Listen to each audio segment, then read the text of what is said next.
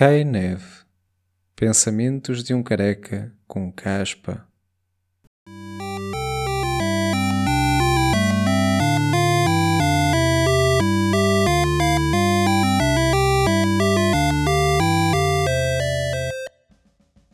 Qual é o vosso feijão preferido?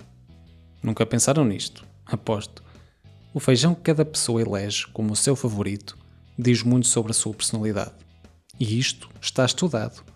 É ainda mais certeiro que aquele teste da pomba, da coruja, da águia e do papagaio. Há mais do que quatro tipos de feijão diferentes. Só por aí já dá para perceber que este teste é muito mais legítimo.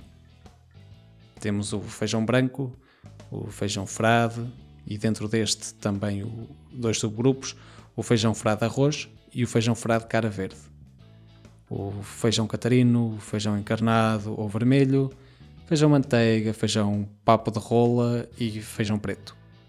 Ah, já me esquecendo, e o feijão verde. Mas quem escolhe o feijão verde nem merece ter personalidade. Eu, por exemplo, sou muito apreciador do feijão frade. Logo, por aí, consigo desenhar um perfil psicológico detalhado.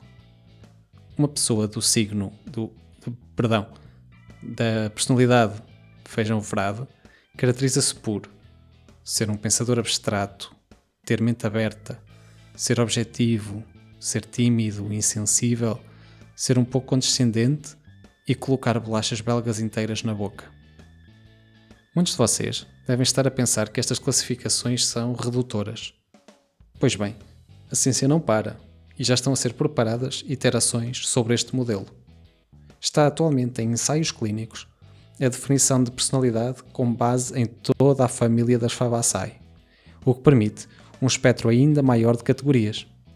As pessoas que se identificam mais com favas, ervilhas, grão de bico ou, no limite, com o termoço, vão, finalmente, estar representadas. Mas, enquanto esta evolução do modelo não é publicada, deixo-vos o desafio de encontrar o vosso feijão favorito. Contactem-me nas redes sociais e eu farei todos os possíveis para vos ajudar a deslindar a vossa personalidade.